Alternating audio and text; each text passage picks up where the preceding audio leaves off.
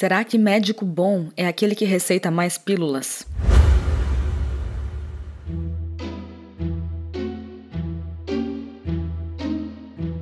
Comida sem filtro. Saúde, low carb, estilo de vida, evidências científicas e, claro, nossas opiniões. Toda semana um episódio novo e gratuito para você. Comigo, Dr. Souto. E comigo, Sari Fontana. Para ser avisado a cada novo episódio e receber as referências bibliográficas no seu e-mail, cadastre-se em drsolto.com.br/podcast.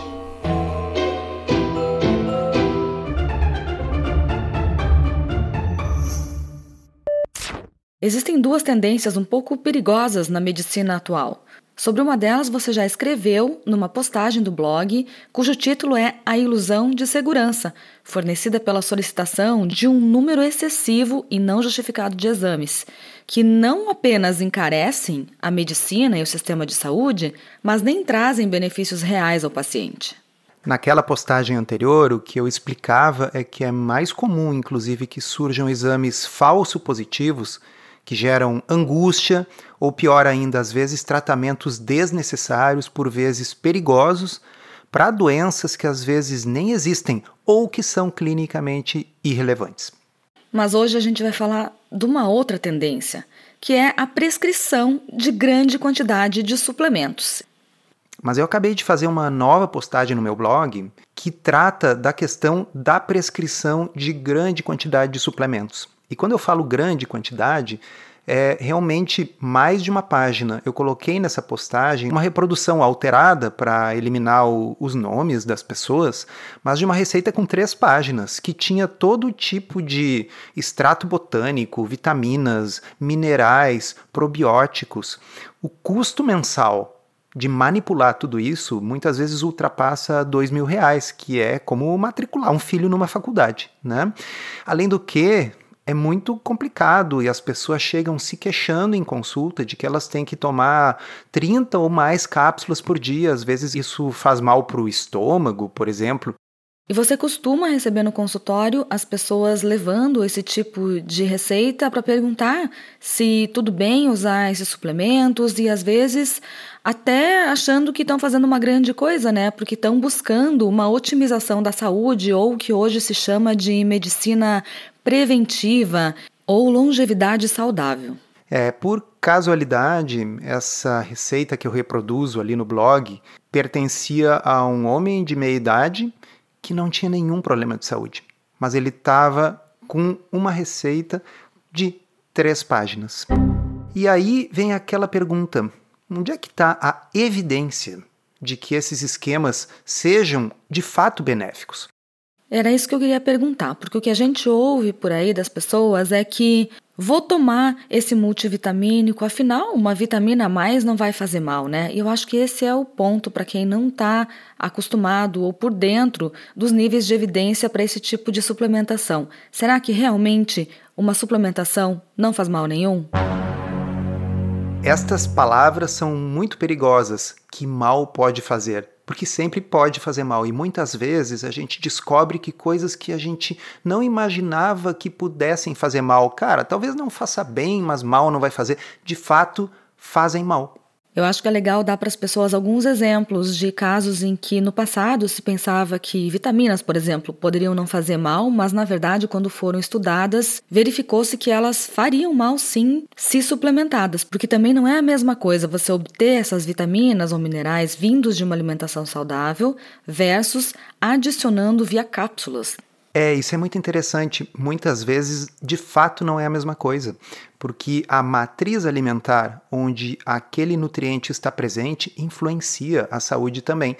E muitos dos estudos que sugerem que aquele nutriente está associado com saúde ou com doença, não podem estabelecer causa e efeito porque são estudos observacionais. Ou seja, se você tem um estudo que mostra que licopeno, por exemplo, que é uma coisa que tem no tomate e na goiaba, está associado com algum bom desfecho, será que é o licopeno que está produzindo esse bom desfecho Ou é o fato de que pessoas que consomem tomate e goiaba têm outras características em seu estilo de vida e essas outras características é que estão associadas com o bom desfecho e o licopeno pode ser só um marcador.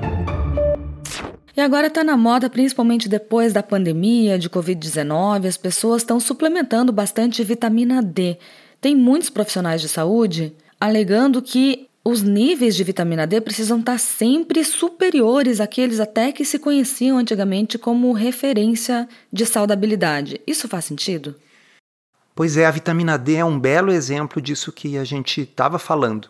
Porque vamos lembrar que a maior parte da vitamina D a gente não obtém na dieta, a gente obtém pela exposição ao sol. Portanto, quando se vê em estudos observacionais bons desfechos associados com níveis mais elevados de vitamina D, nós não podemos dizer que é a vitamina D que está provocando aqueles bons desfechos, porque afinal, as pessoas que têm níveis mais elevados de vitamina D são diferentes das que têm níveis mais baixos de vitamina D em uma série de outras características de estilo de vida. O mais óbvio é as pessoas que têm vitamina D mais alta tendem a ser aquelas que se exercitam ao ar livre, por exemplo. E a gente sabe que para entender se um medicamento ou um suplemento faz bem para determinada condição, é necessário que haja um ensaio clínico randomizado. Agora, se para muitos deles não existe sequer um ensaio clínico para o seu uso individual, imagina combinar cerca de 30 coisas diferentes ao mesmo tempo. Será que é arriscado? O que, que você acha? Ah, pois é. No caso da vitamina D, por exemplo, que a gente estava falando, foi conduzido um gigantesco ensaio clínico randomizado com mais de 25 mil pessoas, que acabou levando a diversas publicações científicas que foram resumidas num editorial do New England Journal of Medicine. E aqui eu vou ler as aspas para vocês. A suplementação de vitamina D não preveniu câncer ou doenças cardiovasculares, não preveniu quedas, não melhorou a função cognitiva, não reduziu a fibrilação atrial, não alterou a composição corporal, não reduziu a frequência de enxaqueca, não melhorou os desfechos de acidente vascular cerebral, não diminuiu a degeneração macular relacionada à idade e nem reduziu dores articulares. E aí vocês diriam, bom, mas mal não fez, né? Não, aí tem um outro estudo que está citado na postagem, que é o seguinte: mulheres que usaram doses de 10 mil unidades de vitamina D por dia, que são doses altas, mas deixa eu dizer para vocês, pessoal, eu recebo gente no consultório que está usando doses acima dessas. Pois bem, essas mulheres tiveram mais perda mineral óssea e não menos. Então, a vitamina D, que sim está associada ao metabolismo do cálcio e que muita gente usa para diminuir o risco de osteoporose e osteopenia, se forem doses elevadas, aumenta esse risco. Então, não, as coisas não são necessariamente inofensivas. E aí, voltando à tua pergunta, Sari, imagina se além de usar apenas a vitamina D em doses altas, eu estiver usando 30 outras coisas ao mesmo tempo que ninguém nunca estudou como que elas interagem entre si. É receita para o desastre, né?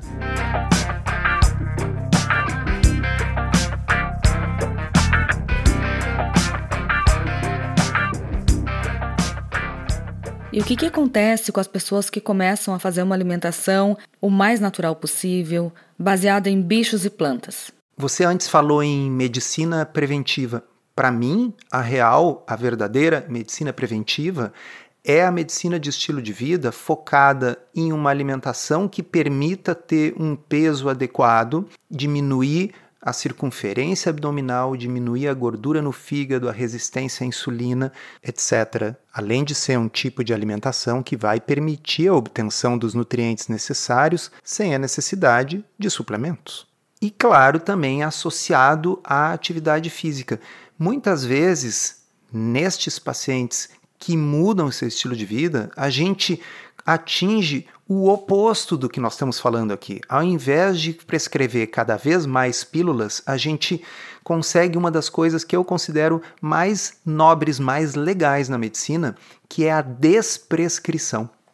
Então, o paciente chega lá com três, quatro páginas de suplementos e você orienta ele a ter um estilo de vida saudável e essa pessoa consegue parar de engolir todas essas cápsulas o dia inteiro, gastar um monte de dinheiro e ainda sai mais feliz, mais magro e com uma melhor qualidade de vida, uma melhor saúde.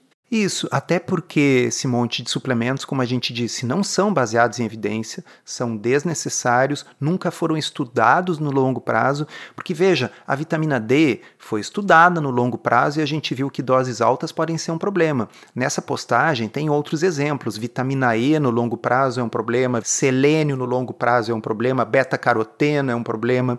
E aí, e todas essas outras coisas, sei lá, cromo, vanádio, molibdênio, que estão nessas receitas, metade da tabela periódica, e que nunca foram estudados num ensaio clínico randomizado bem feito, nós sequer sabemos se essas coisas, por exemplo, não aumentam o risco de doenças crônicas, de Alzheimer, etc. Então, existe um princípio na medicina que é, primeiro, não prejudicar antes da gente sair prescrevendo coisas para gente saudável, que a gente sequer sabe se vai ajudar, a gente precisa ter certeza que não vai prejudicar. E nós não temos certeza sobre esse monte de coisas. Mas a gente tem certeza que comida de verdade não faz mal para ninguém. Com certeza, porque foi assim que a humanidade evoluiu e com esse tipo de abordagem, não apenas a gente tira esse monte de suplementos que nunca deveriam ter sido dados, mas a gente consegue por vezes desprescrever medicamentos. Por quê? Porque o problema de saúde para o qual aquele medicamento tinha sido prescrito, por exemplo, pressão alta, se resolveu com emagrecimento o diabetes entrou em remissão. Esse tipo de coisa acontece, e repito, eu acho que é um dos momentos mais legais da medicina, quando a gente consegue de fato desprescrever porque a saúde do indivíduo melhorou. Se você quer aprender a fazer low carb de um jeito certo, que funciona e sem loucuras, considere se inscrever no Podcurso. É um curso todo em áudio em que a gente responde de forma prática as 50 principais dúvidas sobre o assunto. São mais de 25 horas de conteúdo para você ouvir quando quiser, com a gente e convidados especiais. Você pode conhecer os detalhes acessando drsolto.com.br barra podcurso.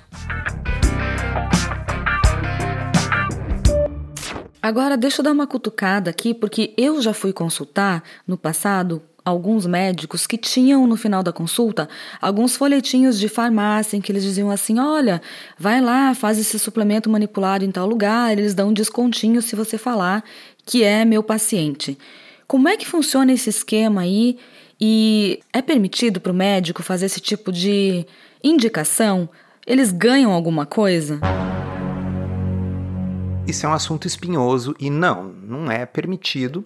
Eu acho que até faz sentido que o médico possa indicar alguns locais que ele confia, né, por uma questão de qualidade, mas com certeza não é permitido ao médico receber um percentual do valor das prescrições. Mas é uma coisa que a gente escuta falar que acontece, e aí vocês imaginam que se a pessoa recebe um percentual, por exemplo, de 40% do valor da medicação que um colega me confidenciou que é prática por aí, e imagina que essas prescrições são de dois mil reais. É, imagina isso para vários pacientes todos os meses se repetindo. É, aí significa que muitas vezes a pessoa vai estar tá recebendo mais desse tipo de suborno, né? Do que da própria consulta. Então, isso é um conflito de interesses, além de ser uma coisa ilegal e antiética. Então, as pessoas têm que ficar espertas, né? É o que os economistas chamam de incentivos perversos. Eu terminei essa postagem, inclusive, com uma frase que não é minha, que é de um escritor chamado Upton Sinclair, do início do século XX, que é assim: é difícil fazer um homem compreender algo quando seu salário depende, acima de tudo, que não o compreenda. Então, a mensagem que a gente quer deixar aqui nesse episódio, que você precisa guardar, é para ficar atento.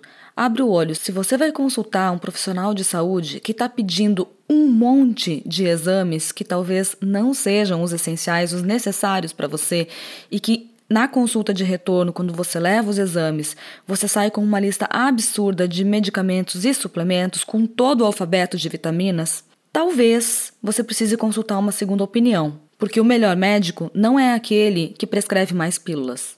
Perfeito. Eu vejo esse paradoxo com frequência.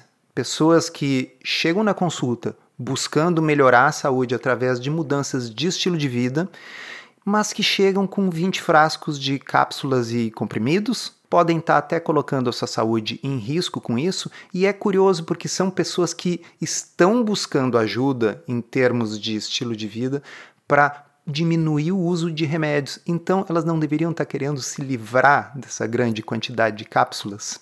E se você quiser saber mais a respeito desse assunto, vai lá no blog do Dr. Souto e busque essa leitura. O título é O Bom Médico não é aquele que receita mais pílulas.